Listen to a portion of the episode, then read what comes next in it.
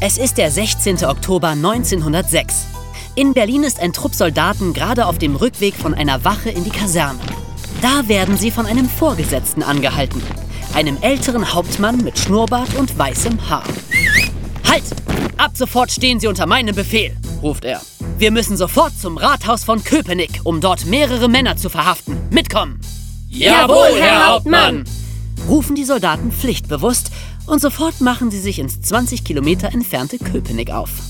Die Soldaten fragen nicht, ob der Hauptmann überhaupt berechtigt ist, ihnen Befehle zu erteilen. Die Uniform genügt ihnen als Beweis. Dabei wurde die erst vor ein paar Tagen in einem Trödelladen gekauft. Und der Mann, der darin steckt, der angebliche Hauptmann, ist in Wirklichkeit ein arbeitsloser Schuhmacher namens Wilhelm Vogt, der nie in seinem Leben Soldat war und sich diesen Trick nur ausgedacht hat, um sich einen Pass und viel Geld zu verschaffen. Die zehn Soldaten und ihr falscher Vorgesetzter kommen mit dem Zug in Köpenick an marschieren auf geradem Weg zum Rathaus und besetzen alle Ein- und Ausgänge. Der Hauptmann stürmt mit zwei Soldaten das Büro des Bürgermeisters. Im Namen des Kaisers! Sie sind verhaftet! Was? Warum? will der Bürgermeister wissen. Das hat Sie nicht zu interessieren. Meine Männer bringen Sie jetzt nach Berlin zur Wache. Der Bürgermeister leistet keinen Widerstand. Wenn ein Hauptmann das sagt, wird es schon seine Richtigkeit haben. Danach wird auch noch der Kassenwart verhaftet und muss vorher den Inhalt der Kasse herausgeben. Mehr als 3000 Reichsmark. So viel wie heute 20.000 Euro. Dann bedankt sich der Hauptmann bei seinen Soldaten für die gute Arbeit, dreht sich um, fährt nach Berlin zurück und wird wieder zu dem einfachen Schuhmacher Wilhelm Vogt. Und ganz Deutschland lacht über die Köpenikiade. Ein Wort, das bis heute verwendet wird, um eine besonders dreiste Hochstapelei zu beschreiben.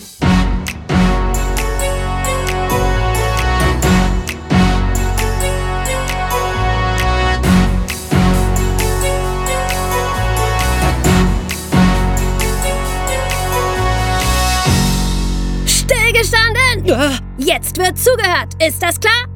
Und wenn ich nur einen erwische, der hier am Handy rumdaddelt, während wir was erzählen, oder der sogar den Podcast abschaltet, der kann was erleben. Dem ziehe ich die Hammelbeine lang. Da gibt es Kasala. Da hat der Arsch aber Kirmes. Der kann Äh, sich... Emma, Emma, Emma. Übertreib's nicht. Du steigerst dich da ein bisschen rein.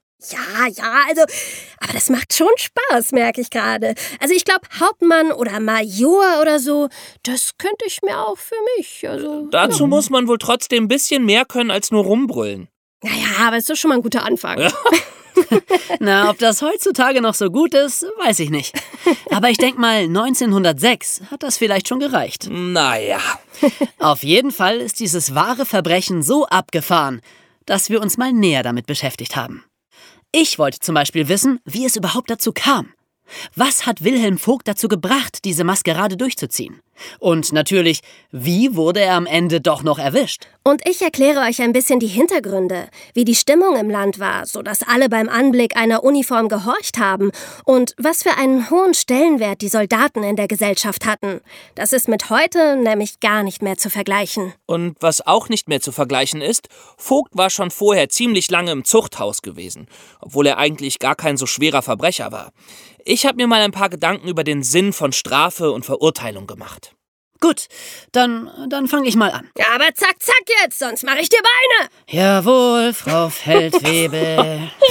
Sorry, Jonas, das musste noch mal sein. Jetzt höre ich auf, ja? Ein Glück. Also. Wer war Wilhelm Vogt? Wilhelm Vogt wurde 1849 in Tilsit geboren. Er wuchs in ziemlicher Armut mit einem gewalttätigen Vater auf und machte als Jugendlicher eine Lehre als Schuhmacher.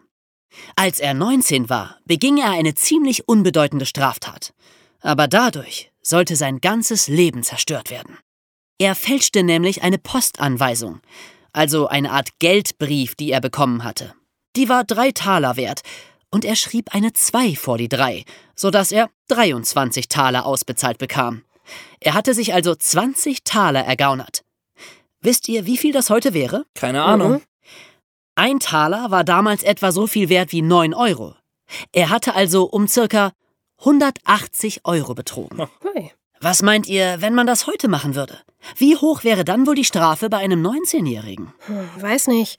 Ein Monat Gefängnis oder so? Ein Monat Gefängnis, das ist viel zu viel. ja. Also, wenn man zum ersten Mal straffällig wird bei so einem kleinen Delikt, da gibt es höchstens eine Geldstrafe oder man wird nur verwarnt. Okay. Außerdem gilt bei einem 19-Jährigen noch das Jugendstrafrecht. Das gilt nämlich bis man 21 ist. Und da wird man sowieso noch milder bestraft. Also, heute hätte er wohl eine Verwarnung gekriegt und das wär's dann. Wisst ihr, was er 1867 gekriegt hat? Mhm. Zwölf Jahre. Zwölf? Und zwar nicht zwölf Jahre Gefängnis, sondern zwölf Jahre Zuchthaus. Das ist für uns heute irgendwie alles das Gleiche, aber damals war das ein ganz großer Unterschied. Ein Gefängnis war das, was wir heute auch als Gefängnis kennen. Da saßen die Gefangenen halt in Zellen und, und wurden irgendwann wieder entlassen. Zuchthaus bedeutete schwerste, übelste Zwangsarbeit bis zur völligen Erschöpfung. Zum Beispiel im Steinbruch oder beim Torfstechen.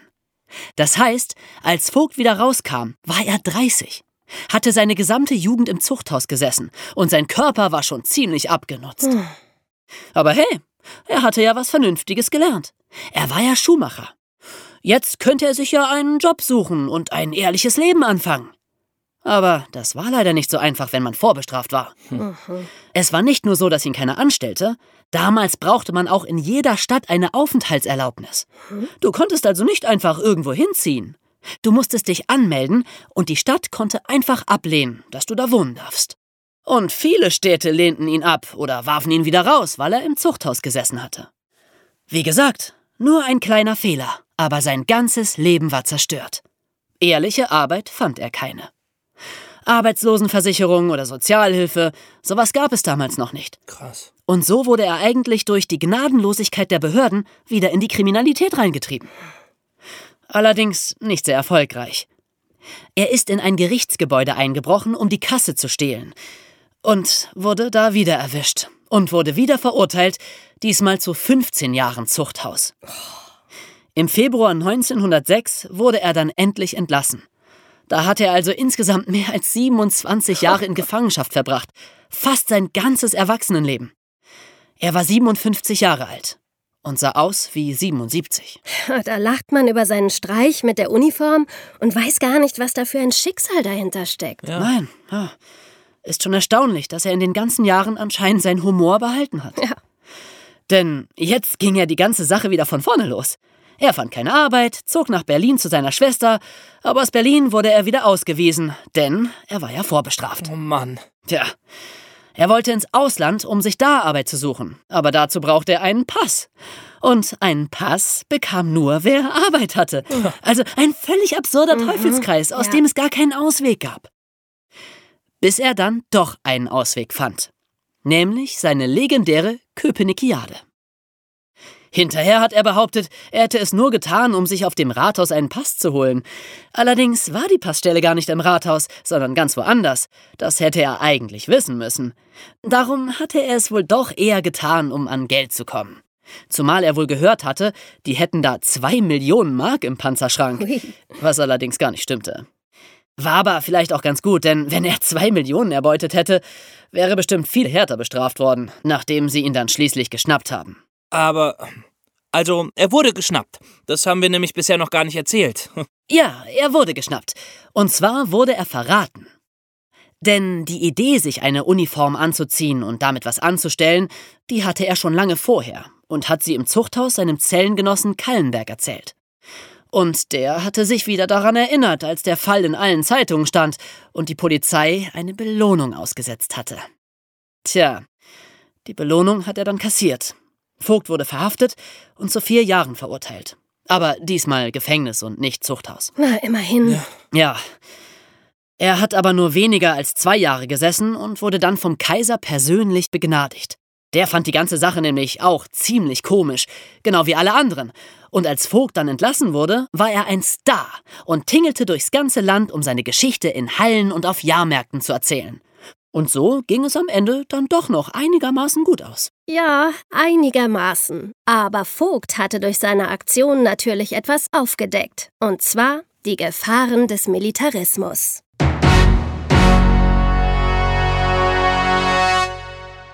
Der Militarismus im Deutschen Kaiserreich. Was ist Militarismus überhaupt genau? Das bedeutet, dass das Militär, also die Soldaten, in Politik und Gesellschaft eine besonders wichtige Stellung einnehmen. Kriege werden als normal angesehen, als notwendig, zumindest als unvermeidbar, und auf Befehl und Gehorsam wird großer Wert gelegt. Es gibt auch heute noch Staaten, wo das ansatzweise so ist, zum Beispiel in Russland oder auch in den USA, aber in abgeschwächter Form. Als besonders negatives Beispiel für Militarismus gilt aber leider das Deutsche Kaiserreich bis 1918 und später noch die Zeit des Nationalsozialismus, als Deutschland einen so verheerenden Krieg angefangen und dann schließlich verloren hat, dass die Deutschen danach hoffentlich für alle Zeiten vom Militarismus die Nase voll haben. Aber im Kaiserreich war das eben nicht so. Und das hatte einen Grund. Denn Deutschland verdankte seine Einheit und seinen Reichtum dem Militär. Es gab nämlich ganz lange Zeit überhaupt kein Deutschland. Was wir heute als Deutschland kennen, das bestand ursprünglich aus ganz vielen eigenständigen Miniländern das Königreich Preußen, das Königreich Bayern, das Großherzogtum Hessen und so weiter. Alles eigene Länder mit eigenen Herrschern und eigenen Gesetzen. Insgesamt 35. Und diese 35 Staaten schlossen sich 1870 zusammen, um gemeinsam einen Krieg gegen Frankreich zu führen. Sie gewannen diesen Krieg und danach blieben sie zusammen und gründeten 1871 das Deutsche Reich. Die Könige in all den kleinen Staaten blieben übrigens trotzdem Könige. Aber weil man einen brauchte, der über alle zusammen das Sagen hatte, wurde ein Überkönig eingeführt, und das war dann der Kaiser. So wurde König Wilhelm von Preußen zum Kaiser Wilhelm von Deutschland, und Berlin wurde zur Hauptstadt. Dann musste Frankreich noch sehr viel Geld für den verlorenen Krieg zahlen, und zwar 5 Milliarden Goldfranc. Das waren 1450 Tonnen Gold. Boah. Ich habe mal ausgerechnet, wie viel das heute wäre und dann ist mir der Rechner explodiert. also ich bin nicht sicher, aber das könnten nach heutigem Wert so um die 80 Billionen Euro sein. Aber naja, nagelt mich nicht drauf fest, wie gesagt. Auf jeden Fall war es sehr, sehr viel Geld und darum machte das Deutsche Reich seinem Namen alle Ehre. Es war einfach reich. Den Leuten ging es gut, und das hatten sie alles dem Krieg und dem Militär zu verdanken. Also kein Wunder, dass das Militär sehr beliebt war. Ja, und was ist mit den ganzen Menschen, die in dem Krieg gestorben sind? Tja, ja, das sehe ich genauso, David. Aber wir können das nicht mit heute vergleichen. Wir wissen heute aus den Nachrichten und aus Filmen, wie schlimm Krieg ist. Aber damals wussten die Leute kaum was darüber. Die Kriege fanden auf irgendwelchen Schlachtfeldern statt, irgendwo außerhalb, wo man das nicht mitbekam. Es gab noch keine Flugzeuge, keine Bomben, die auf Städte geworfen wurden, keine Drohnen, die alles zerstört haben. Klar, für die Soldaten, die gestorben sind, war das genauso schlimm, aber für die normale Bevölkerung war Krieg weit weg. Das macht es nicht besser, aber vielleicht doch ein bisschen nachvollziehbarer. Mhm. Ja, und weil das Militär so beliebt und respektiert war, schlug sich das auch im täglichen Leben nieder. Die Kasernen lagen oft mitten in der Stadt, so dass man auch im Straßenbild sehr oft marschierende Soldaten sah. Zu Feiertagen gab es riesige Paraden mit Tausenden von Soldaten, die alle im Gleichschritt marschierten und prächtige Uniformen trugen, blaue, rote, mit goldenen Knöpfen, Orden und Bändern. Die Uniformen waren so schön, dass die meisten Soldaten sie auch in der Freizeit trugen. Ihr habt auch bestimmt schon mal Bilder von diesen Pickelhauben gesehen. Das sind diese Helme mit so einer Metallspitze obendrauf. Ja. Die waren ganz typisch für deutsche Uniformen. Wobei, die Pickelhauben haben sie dann in der Freizeit doch zu Hause gelassen, das wäre ein bisschen zu viel gewesen. Aber Uniformen gehörten zum Leben einfach dazu. Auch der Kaiser selbst trug meistens Uniform und war damit natürlich ein Vorbild. Es gab überall Uniformen für Kinder zu kaufen, damit die kleinen Jungs schon ganz früh lernen konnten, sich wie ein Soldat zu benehmen. Es gab nämlich eine Wehrpflicht. Jeder junge Mann musste drei Jahre lang zur Armee. Und die Frauen? Na, die Frauen nicht. Aber denen wurde gesagt, wie toll es war, einen Soldaten zu heiraten. Ah ja. Die Armee galt als die Schule der Nation. Und umgekehrt war das Militär auch ein Unterrichtsfach in der Schule. Jeder musste die Dienstgrade der Soldaten lernen und sie an den Uniformen unterscheiden können. Pff, Da habe ich doch lieber Mathe. Ja, ich auch, ehrlich gesagt. Ja, also das waren die Äußerlichkeiten. Das Militär war halt sehr präsent im täglichen Leben. Aber noch wichtiger war eigentlich die Denkweise, die sich dadurch entwickelt hat. Pflichterfüllung und Disziplin waren ganz besonders wichtig.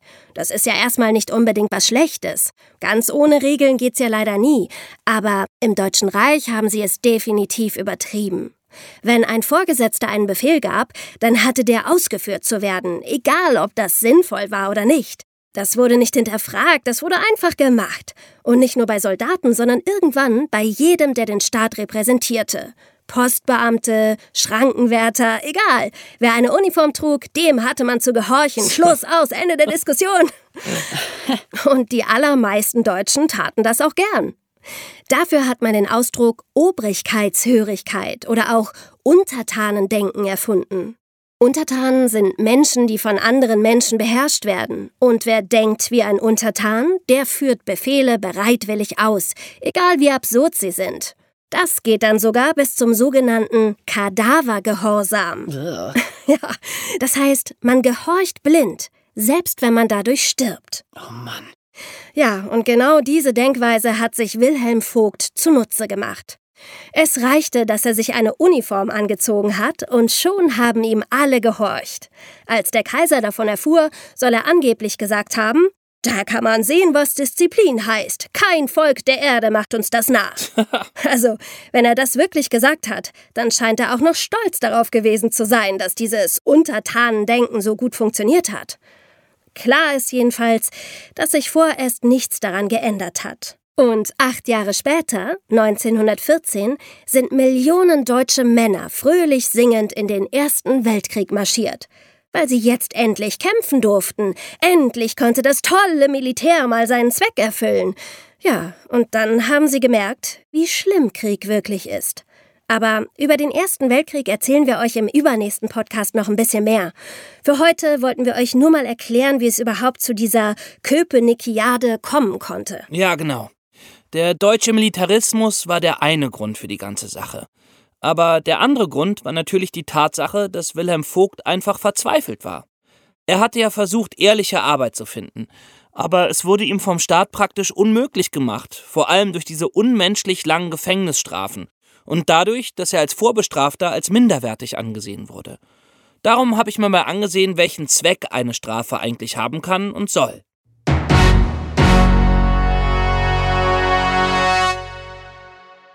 Welchen Sinn hat Strafe? Das ist eine Frage, die sich die Menschen schon seit Jahrtausenden stellen. Und viele Philosophen und Juristen haben sich darüber ihre Gedanken gemacht. Warum bestrafen wir überhaupt jemanden?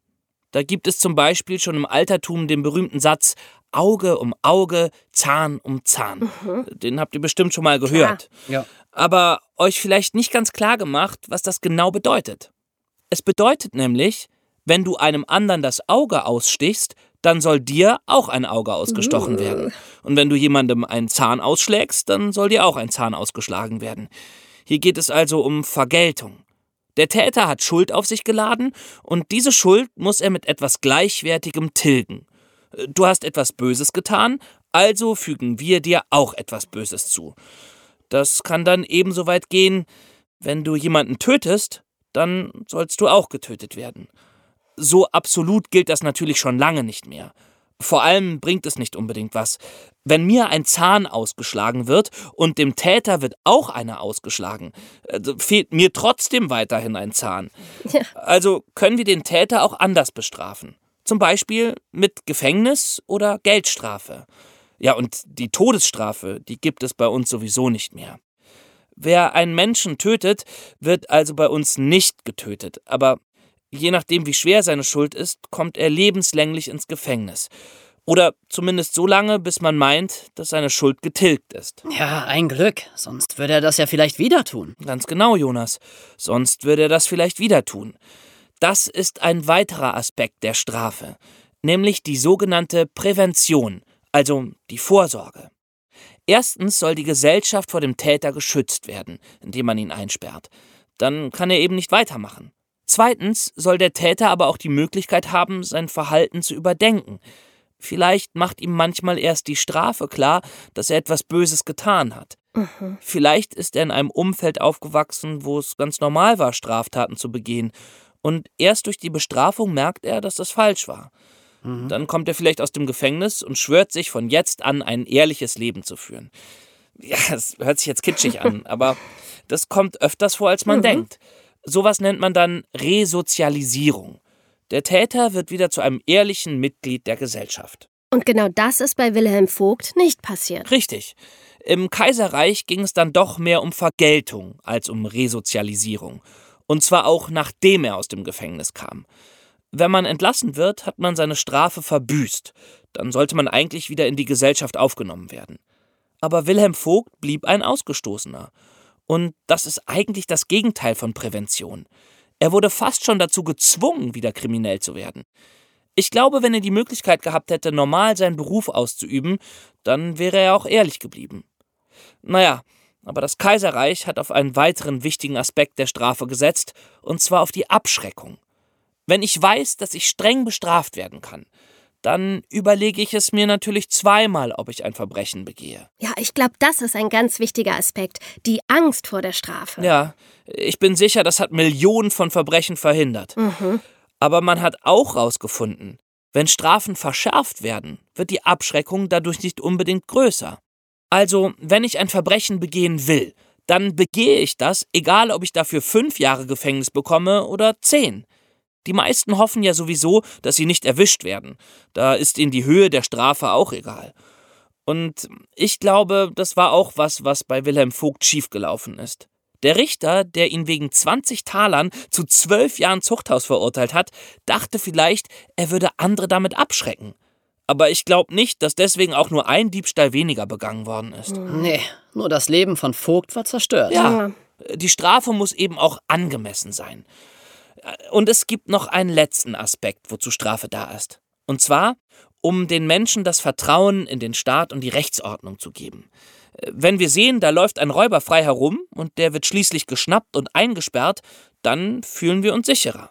Dann wissen wir, der Staat ist in der Lage, uns zu schützen. Er ist in der Lage, unser Gerechtigkeitsgefühl zu befriedigen. Ja, Vergeltung zu üben.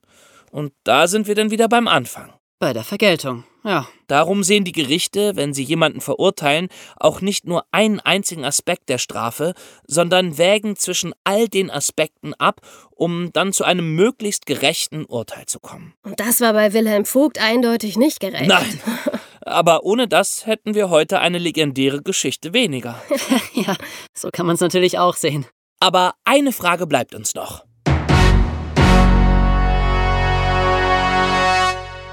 Könnte das heute auch noch passieren. Also, ich glaube, genau so könnte das heute nicht mehr passieren. Mhm. Soldaten werden heute dazu ausgebildet, Befehle auch zu hinterfragen und nicht blind zu gehorchen. Und sie würden bestimmt auch keinem Vorgesetzten mehr folgen, den sie überhaupt nicht kennen. ja. Wahrscheinlich würden sie heute mit dem Handy in der Kaserne anrufen, ob das alles überhaupt so stimmt. Ja, ja wahrscheinlich. Aber grundsätzlich, denke ich, kann das jedem passieren. Wenn euch plötzlich eine Polizistin in Uniform anspricht und euch bittet, ihr zu helfen. Ja, oder sie warnt, dass ein Räuber in der Gegend ist und man soll ihr schnell alles Geld geben, damit sie es schützen kann. Und das denken wir uns leider nicht aus, sondern das ist schon oft genug passiert. Das Geld war dann natürlich weg. Ihr seid schon ein bisschen mehr auf der sicheren Seite, wenn ihr euch von der angeblichen Polizistin einen Dienstausweis zeigen lasst. Aber auch der kann natürlich gefälscht sein. Ja, das ist ein besonders gemeiner Trick, dass sich die Betrüger gerade als die ausgeben, die uns schützen sollen. Da kann jeder von uns mal reinfallen. Mhm. Also, haltet die Augen offen. Und bis zum nächsten Mal. Tschüss! Wegtreten, ihr Faulpelze! Jetzt wird kein Podcast mehr gehört. Jetzt wird exerziert, ist das klar? Ja, natürlich. Alles klar, Emma. Bis zum nächsten Mal in dieser Kaserne. Tschüssi. Ciao.